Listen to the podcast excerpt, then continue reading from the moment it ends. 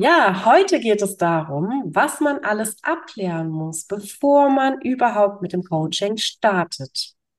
Und am Ende bekommst du nochmal von uns eine kleine Zusammenfassung, quasi wie so eine kleine Checkliste.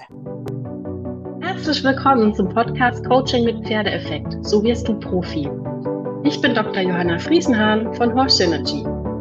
Und ich bin Annabel Schröder von Excellent. Durch Fokus auf Professionalität und Qualität stärken wir das Ansehen pferdegestützten Coachings.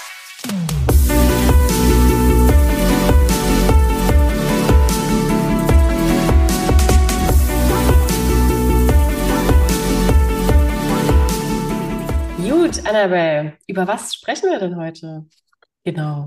ja, Johanna, ich fand deine Idee total gut, mal aufzuzählen, wen wir informieren müssen, was abgeklärt sein muss, bevor man eigentlich so ein pferdegestütztes Coaching macht. Und äh, klar, es gibt auch Situationen, wo man einfach mal das Pferd nehmen kann, so spontan und rausgeht auf den Paddock oder Koppel und dann mal coacht. Aber in der Regel ist das schon so ein bisschen mehr Organisation dahinter und ähm, als man so denkt. Ne? Und deshalb fand ich es toll, dass wir das heute einfach mal ansprechen. Und ich frage dich einfach mal, Johanna, äh, was fällt dir so spontan ein? Wer muss vorab informiert werden? Hm. Also tatsächlich finde ich, es ist ein mega Organisationsaufwand im Vorfeld. Ähm, fällt mir zumindest immer wieder so auf, wo ich denke, Leute, ich will doch einfach mit den Pferden arbeiten. Ne?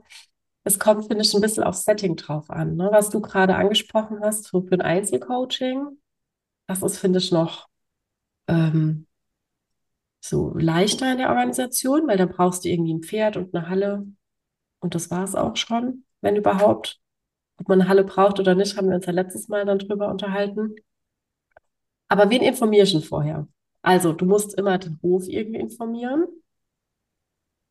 Ähm, wenn du Pferde mietest von einem anderen Hof, musst du immer die Pferdebesitzer irgendwie mit ins Boot holen.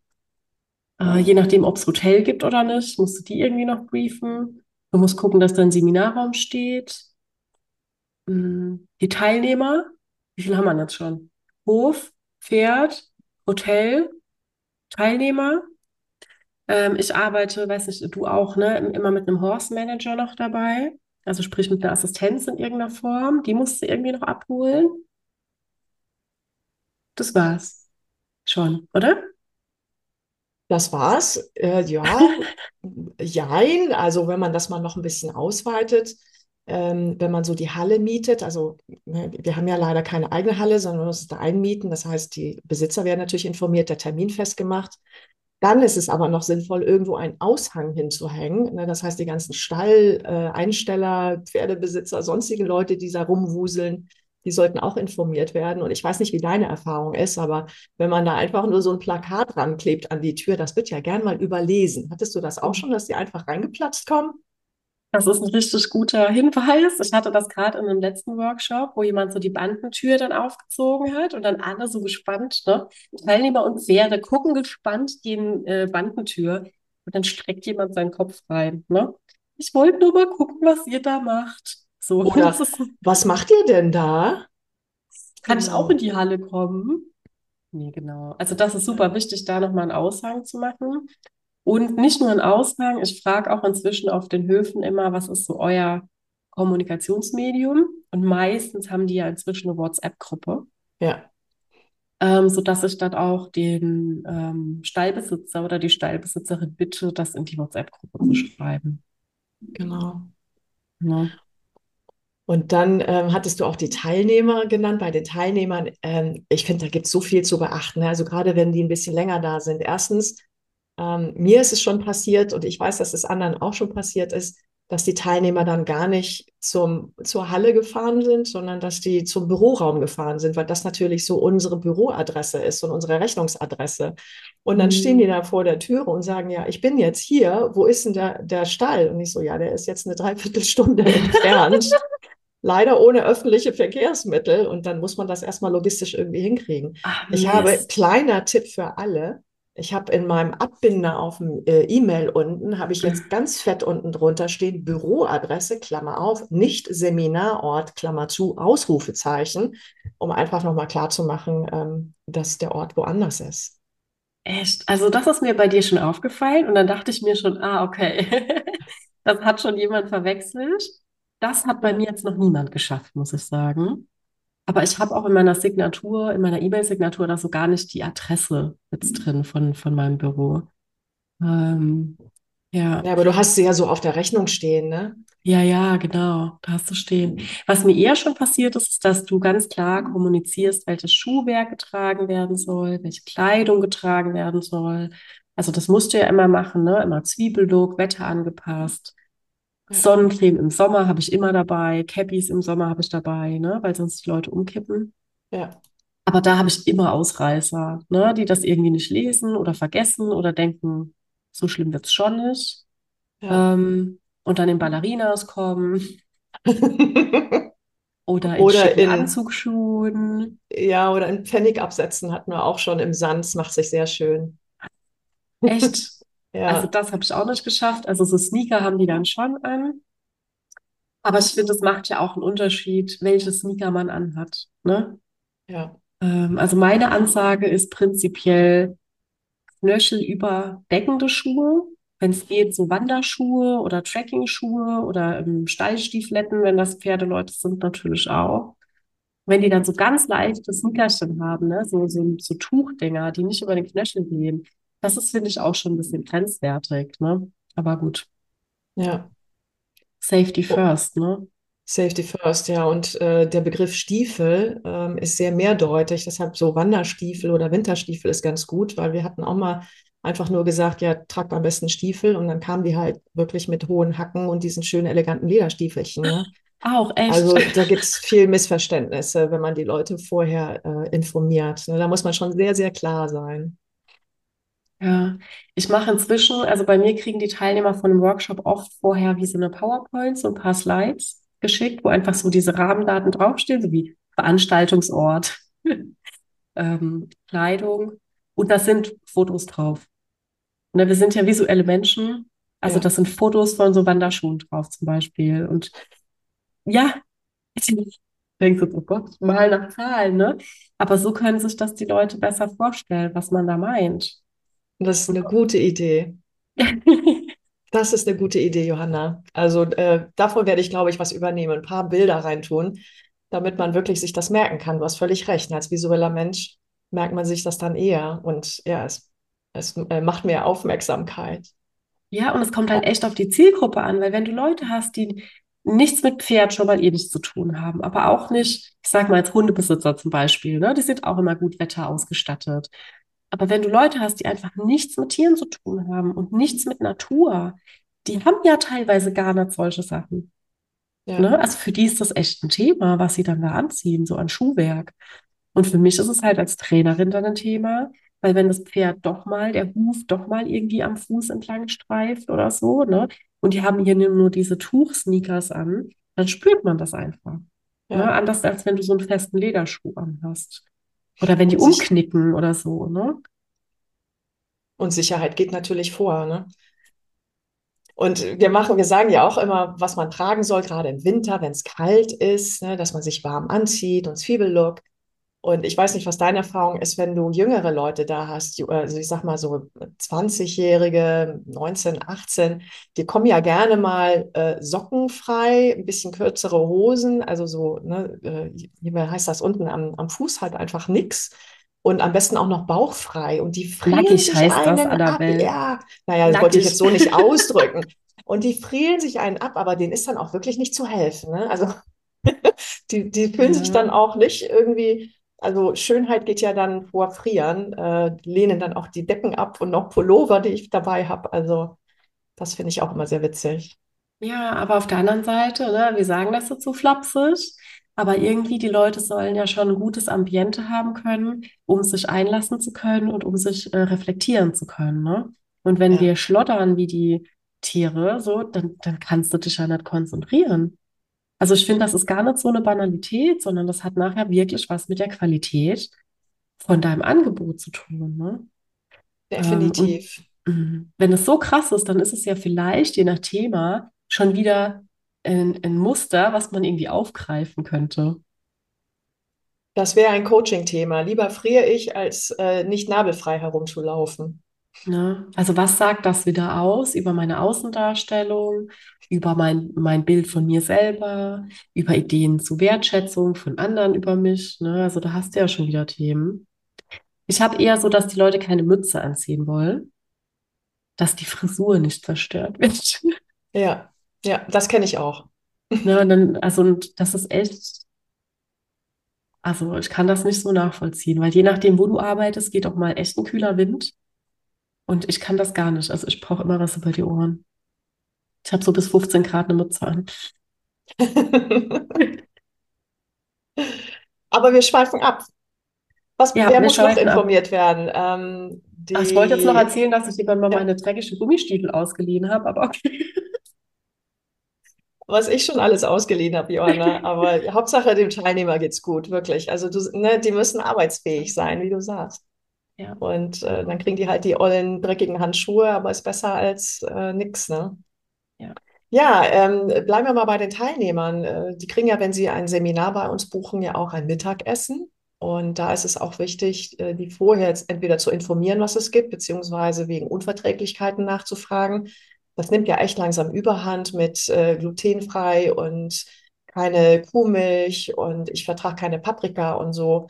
Also das ist ein bisschen komplexer geworden als noch vor zehn Jahren. Weiß nicht, wie es bei ja. dir ist. Ist halt mehr Achtsamkeit draufgelegt worden. Ähm, ich gucke eigentlich inzwischen, wenn ich das irgendwie organisieren kann, dass äh, es einfach vegan ist oder vegetarisch. Fertig. Ne? Da hast du schon mal viel Fliegen mit einer Klappe geschlagen. Und sonst habe ich so einen Standardsatz, der irgendwie so heißt, ähm, bei Unverträglichkeiten lassen Sie es mich bitte schnellstmöglich wissen. Und falls nicht, ähm, so nach dem Motto, dass Sie dann für sich selbst sorgen oder sich vielleicht irgendwas mitbringen können, was Sie an dem Tag brauchen. Ne? Also ich schreibe dann, es gibt das, das und das. Und falls Sie sonst noch mh, ein Bedürfnis nach was haben, dann sind Sie so nett und bringen sich das mit. Und da Ja, habe ich es auch schon erlebt, dass viele eine laktosefreie Milch einfach einpacken zum Beispiel, ja. Ähm, oder dann sagen, ich esse kein Brot, aber ist auch in Ordnung für mich. So. Also ich finde, das geht eigentlich. Das ist eine kleine Kommunikationssache. Und wenn du dann im Hotel bist, wo ein Restaurant dabei ist, das ist ja nicht mehr mein Problem. ja. So, da gebe ich Ja, das halt meine, meine Kollegin Diana, die, ähm, die ist immer, äh, die organisiert immer das Essen für uns, dankenswerterweise. Und die gibt halt vorher eine Essensliste raus und man kann aus zwei oder drei Gerichten dann, dann wählen. So, und so Mhm. haben wir das eigentlich dann auch immer ganz gut gelöst. Und wie du sagst, wenn es dann darüber hinaus Unverträglichkeiten gibt, dann bitten wir auch die Leute, für sich selbst zu sorgen. Entweder indem sie eben die Hafermilch dann mitbringen oder ähm, sich eine Suppe mitbringen, wo alles nicht enthalten ist, was sie alles nicht vertragen. Und da können sie dann bei uns warm machen. Also wir Ja, versuchen da schon auf die einzugehen, aber alles hat natürlich irgendwie so eine Grenze, ne? Weil man ja, kann nicht mehr auf alle Unverträglichkeiten und, ähm, und Wünsche eingehen. Ja, aber meine Erfahrung ist eher, dass die Leute, die echt so, ich sag mal so, untypische Unverträglichkeiten haben, eigentlich sich gar nicht aufbürden wollen und keine Probleme machen wollen, das teilweise gar nicht dann vorher schreiben sogar, sondern Ja. einfach für sich sorgen und fertig. Ne? Wo ich noch denke, Mensch, hättest du doch was gesagt, hätte ich mich irgendwie angepasst oder so, ne? Ja. Also ich habe es direkt im Mhm. Anmeldeformular stehen. Ja, ich bin Ja. Vegetarierin oder vegetarisch und ich habe folgende Unverträglichkeiten. Dann können wir einfach schon mal ein bisschen planen. Ne? Auch beim Einkauf von, Mhm. von äh, gut, Obst ist jetzt nicht so kritisch, aber bei irgendwelchen Keksen, äh, die ja Ja. gerne auch mal rumstehen, ähm, da versuchen wir das zu berücksichtigen. Ja. So, wer muss das denn auf noch jeden informiert Fall. werden? Also ich habe gerade, ne, was ich eigentlich noch wichtiger, also auch noch super wichtig finde bei dem Thema. Wir haben ja gesagt, äh, Pferdebesitzer muss informiert werden und Stallbesitzer. Und ich finde, da gehört eigentlich mehr dahinter. Also ich finde, die müssen wirklich abgeholt werden. Das heißt, die müssen schon eine Ahnung haben, was da passiert. Die müssen ein Vertrauen haben, was mit ihren Tieren passiert. Also das heißt, es reicht in der Regel nicht zu sagen, ähm, ja, ich mache da so einen Workshop, kann ich mir drei Pferde mieten und fertig, ne? Sondern ich versuche die wirklich, ich versuche, dass die verstehen, wie ich arbeite. Dass die verstehen, es geht nicht darum, einen Horsemanship-Kurs zu machen oder Bodenarbeit-Kurs oder so. Ähm, es geht nicht darum, dass ihre Pferde funktionieren. Das erlebe ich immer wieder, dass sie dann sagen, ja, nimm den Henrico oder was. Äh, der, der kennt die Stangen, der ist ein altes Springpferd. So, wo ich dann sage, ja gut, wenn er die Stangen kennt, schön, aber es geht ja gar nicht darum. Also auch wenn Henrico keinen Fuß über so eine Stange hebt, ist er ein herzlich willkommenes Coachingpferd. Weißt du, was ich meine? Genau so ist es. Also die wollen wissen, was mit ihren Pferden passiert. Die wollen wissen, wie wir sie behandeln. Ähm, sie möchten äh, natürlich auch nur das Beste für ihr Pferd, aber sie verstehen häufig nicht, dass wir gerne Pferde haben, die auch mal Dinge machen, die sie eigentlich gar nicht tun sollten oder die, weiß ich nicht, halt eben nicht so funktionieren, weil sie ja den Menschen spiegeln sollen. Die sollen ja nicht funktionieren, sondern die sollen ihren Charakter ausleben dürfen, beziehungsweise ihre Bedürfnisse dann auch ausleben dürfen. Ja, die Und ähm, dürfen, das, ne? Die dürfen Pferd sein da an der die Stelle. dürfen, ja, genau. Und das ist manchmal schwer zu vermitteln, was das wiederum bedeutet, weil ein Reiter möchte eigentlich natürlich genau das nicht. Ne, Mhm. könnte ja hinderlich sein. Und ja, wir versuchen die auch mit einzubeziehen. Wir machen Coaching mit denen, haben sie einfach am eigenen Leib erfahren. Was ist Coaching? Wie bewegend ist das für den Menschen? Ähm, wird das Pferd dabei belastet, ja oder nein? Also die müssen abgeholt werden, wie du sagst, ja. Ja, und auch nicht nur von der Seite, also das auf jeden Fall, aber ich auch. Also weißt du, ich, wenn ich mit fremden Pferden jetzt, gut, das ist wieder das Thema mit eigenem oder fremdem Pferd coachen, dazu haben wir ja schon eine Podcast-Folge aufgenommen, die könnt ihr euch gerne anhören an der Stelle. Hat ja beides Vor- und Nachteile. Aber wenn ich jetzt mit fremden Pferden coache, dann will ich als Coach wissen, wie, wie ist das Pferd drauf? Was für eine Persönlichkeit hat das? Ist das ein eher dominantes Pferd, eher nicht dominant? Ähm, was kennt es schon, was kennt es nicht, wie wird es gehalten, was sind die Gepflogenheiten im Stall, ne? Ähm, und es fängt ja schon an mit, wie wird das Pferd gelobt beispielsweise. Ne? Bei meinen eigenen Coaching-Pferden ist es so, die werden nicht durch Tätscheln gelobt. Ne? Also viele, das sieht man ja, dass das so Springpferde vor allem so richtig so prack, prack, ne, an den Hals und das Pferd hebt schon den Schweif und legt die Ohren an und denkt sich, was tust du? Und der Mensch denkt, ich lobe dich voll arg, ja.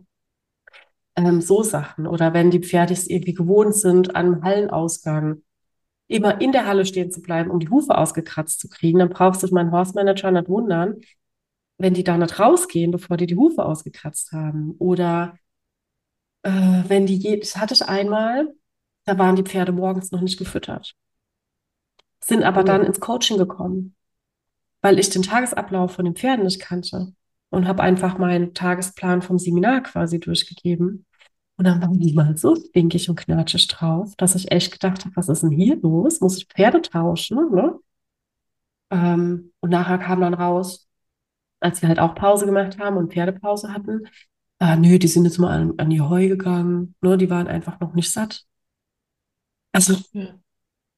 sind einfach viele, wir, wir arbeiten mit lebendigen Lebewesen und mit deren Besitzern. Ich glaube, das bringt es ganz gut auf den Punkt, dass man das halt alles berücksichtigen muss. Also das Coach-Sein fängt schon in der Vorklärung an, bevor wir überhaupt mit unseren Kunden dann vor Ort sind. Und das macht so viel aus, ne? Ja. Bei Fremdpferden ist es ja auch so, dass es sinnvoll ist, sich äh, zu erkundigen, ob das Pferd über Leckerli gelobt wird oder nicht. Also nicht, Ja. dass es anfängt zu betteln oder, ähm, oder zu zwicken, wenn es eben kein Leckerli kriegt. Ne? Das wäre ja jetzt echt suboptimal. Und manchmal, wir arbeiten ja auch ähm, oft mit Fremdpferden, da ähm, sind die anders drauf als sonst. Und da ist es natürlich auch sinnvoll, mal die Besitzerin zu fragen, okay, haben die gestern Party gemacht? Oder waren die irgendwie besonders belastet, weil sie im Kindercoaching waren? Oder keine Ahnung, äh, war hier Sturm und wir haben es nicht mitbekommen und die waren einfach völlig aufgeregt.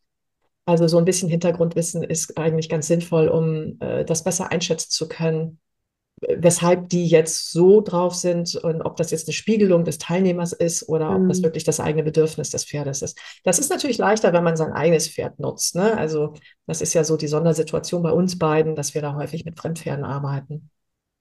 Genau, das ist ein Vorteil, wenn man sein eigenes Pferd hat. Ja, das stimmt. Weil dann weiß man auch, das ist noch ein Punkt, den ich erwähnen möchte, wenn es um das Thema Pferd geht, wie lebt das? Ähm, ist das zum Beispiel in einer Herde mit, wenn du zwei, drei, vier Pferde auf einmal hast, sind, sind die in einer Herde? Kennen die sich? Ähm, dürfen die überhaupt frei gela gelassen werden in den Übungen oder nicht?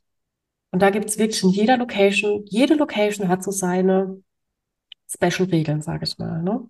Ich habe zum Beispiel eine Location, da dürfen wir draußen auf dem Platz die Pferde nie frei laufen lassen, weil ähm, da der Pferdewirt Sorgen hat, äh, der, der, das hat keine Bande außenrum. Und der hat dann quasi Sorgen, dass die Pferde mal ausrutschen und dann irgendwie an so einem Zaunpfosten dann hängen bleiben. Das wäre suboptimal, ne? In der Halle darfst du es aber frei laufen lassen. Also lauter so Sachen. Ne? Oder dann hat die eine Halle einen super guten, ähm, so ein Ebbe-Flut-Systemboden. Wenn sie Start drauf ein Pferd wälzen würde, würde Satan persönlich kommen und es aus der Halle schmeißen. Also, ne, worauf legen die Leute Wert? Und dann muss man das halt berücksichtigen. Und das ist, finde ich, auch ein Zeichen von Professionalität, auch Übungen vielleicht so anzupassen, also pferdengestützte Übungen so anzupassen, dass sie einfach auf die Gegebenheiten der Räumlichkeiten, die man da hat, ähm, passen. Ne? Sonst hat man ja Stress und kommt in Teufels Küche.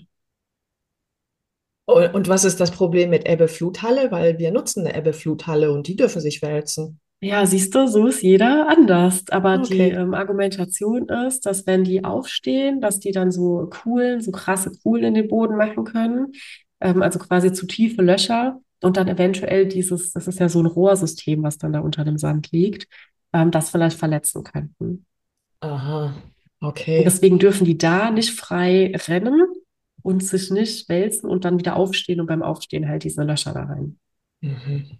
machen. Okay. Satan persönlich, na gut. Wir haben keinen Satan, wir dürfen das nutzen. Es ist nur irre, irre feuchtwarm im Sommer. Das ist der Nachteil, weil das echt so eine Grundfeuchte hat in dieser Halle. Und dann, wenn es draußen 30 Grad hat, da könntest du Palmen pflanzen und Kokosnüsse ernten, wirklich. Ja, das ist doch schön. Ich sehe so Schmetterlinge vorbeifliegen. Ja, da läuft aber wirklich der Schweiß runter. Ja, ähm, meine Liebe, wir schweifen ab. Ähm, wer muss noch informiert werden? Vielleicht ein Punkt noch, der immer wieder ein Thema ist, ist Mittagessen. Wir haben das jetzt sehr, sehr gut geregelt. Wir haben einen Caterer, ähm, der liefert auch pünktlich. Das klappt wunderbar, aber meistens ist es so, wenn man gerade in einem Restaurant gemeinsam irgendwo essen geht, man muss es vorher auswählen, man muss da schnell sein, man muss denen sagen, so Leute, wir kommen um eins, fünf Minuten später muss das Essen auf dem Tisch stehen, weil die lassen sich gerne Zeit und dann braucht man eineinhalb Stunden und ist der Tag rum. So, und man kommt dann auch in dieses Suppenkoma und man ist raus aus dem Thema. Also ich finde, die, die muss man so ein kleines bisschen sehr äh, straff informieren über wann was wo zu sein hat, damit der Tagesablauf irgendwie eingehalten werden kann. Ja, das stimmt, dass man die da nochmal brieft, ne? Und auch, also äh, meine persönliche Empfehlung ist auch, wenn ihr ein tolles, äh, ambitioniertes Restaurant habt, das so einen Mittagstisch dann macht für Seminare oder so Seminarpauschale. Es braucht gar keine drei Gänge. So, von mir aus ein Salätchen als Vorspeise oder ein Süppchen und ein Hauptgang. Und Nachtisch, in Anführungszeichen, produziert Suppenkoma. Und man macht ja auch nochmal eine Kaffeepause. Ne? Die Leute sollen ja nicht so kugelrund gemästet werden, dass sie dann mit den Pferden gar nichts mehr machen an dem Tag. Also da versuche ich eigentlich schon immer von abzuraten. Ne? Ja, leichtes Mittagessen. Ja, ohne Mousse au Chocolat hinterher. Obwohl es natürlich sehr lecker ist. Gibt ja meistens noch Kekse Ja, und Kuchen oder so, und ne? Kuchen, genau. Ja. So, wer muss noch informiert werden? Äh, Seminarraum natürlich. Da ist es, äh, hatten wir jetzt auch letztens die Situation, dass wir den Seminarraum bis 18 Uhr gebucht haben und dann dachten natürlich die äh, Senioren-Tanzgruppe, dass sie dann ab 18 Uhr einfach mal in diesen Raum reingehen können. Und wenn man dann halt zehn Minuten länger machen will, dann hat man ein Problem, weil da zehn Seniorinnen draußen stehen und äh, Einlass möchten und dann muss man den ganzen Raum umbauen. Also, dass man solche Sachen einfach auch nochmal erfragt, wird der Raum danach noch benutzt? Ähm, hat man noch eine halbe Stunde Puffer, bis die nächste Gruppe reinkommt? Ist es auch wirklich sicher, dass der Raum gebucht ist? Also da auch einfach nochmal ähm, nachprüfen und da auch sehr detailliert und sehr genau nachfragen. Ja, ich buche die Räume eigentlich auch immer mit Puffer, muss ich sagen. Also immer eine Stunde früher, als ich es eigentlich brauche, weil ich ja auch was am Aufbauen bin oder so noch, ne? Und auch mindestens eine halbe Stunde hinterher. Dann kommst du da eigentlich nicht so in die Bredouille. Ja. Aber es sind schon viele Parteien am Ende des Tages, ne, die man irgendwie so unter einen Hut bringen muss und die einfach wissen müssen, worauf es ankommt. Haben wir jemanden vergessen? Ich glaube nicht, den Assistenten noch. Gibt es da noch was zu, sagen- zu sagen? Ja, also das mache ich inzwischen so, dass ich dem immer so eine ver verdünnte, einen verdünnten Seminarablauf zukommen lasse, quasi mit den Eckzeiten, ne, wo quasi drin steht, da müssen die Pferde da sein, da brauche ich das, da können die Pferde weg, da, da, da. Und das gehe ich mit den Leuten durch. Und ähm, denen sage ich vor allem auch immer, den Pferdemanagern sage ich immer, äh, wenn die das erste Mal dabei sind und diese Art der Arbeit auch nicht kennen, sage ich immer, wir werden viel rumstehen und sprechen. So, ne? Ähm, wundert dich nicht. Oder ich erkläre denen vielleicht auch mal ganz kurz eine Übung und sage, ähm, du musst nicht helfen. Wenn du merkst, die Leute hängen irgendwo, es geht nicht darum, dass die Übungen funktionieren, weil sonst sind die manchmal auch so hilfsbereit und gehen dann hin und nehmen kurz das Pferd und zeigen, wie es geht oder so. Das braucht es ja wirklich nicht. Ne? Ja. Ähm, und wenn die aber einmal dabei waren und die auch so mithören, die Reflexionen, ähm, sind die total happy hinterher, ist meine Erfahrung, und nehmen für sich wieder was mit. Das ist oft auch so eine Motivation, warum die dann ähm, helfen. Ja, ja das ist su super lehrreich, da einfach dabei zu sein, genau. Ja. ja. Also es kostet Zeit im Vorfeld. Ne? Man darf sich das alles zeitlich auch einplanen, dass man da nicht verschütt geht. Ich arbeite inzwischen auch, obwohl ich überhaupt kein Checklisten-Freak bin, aber ich habe so verschiedene Checklisten. Ja, so Location, äh, Menschen drumherum, Pferde. Hm. Was habe ich noch? Ja, je nachdem halt Hotel, Anreise, wenn du da irgendwie noch involviert bist oder ne, wann kommt der Bus oder wie auch immer.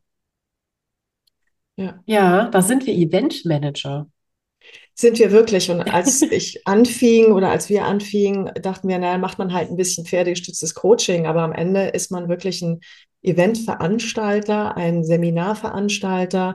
Und da gehört einfach vorne und hinten noch ganz, ganz viel dazu. Ne? Also die vorher abzuholen und die danach auch nochmal mit Feedback auszustatten und den Kontakt zu halten. Also das ist so ein kompletter Prozess, ähm, den man gerne mal unterschätzt.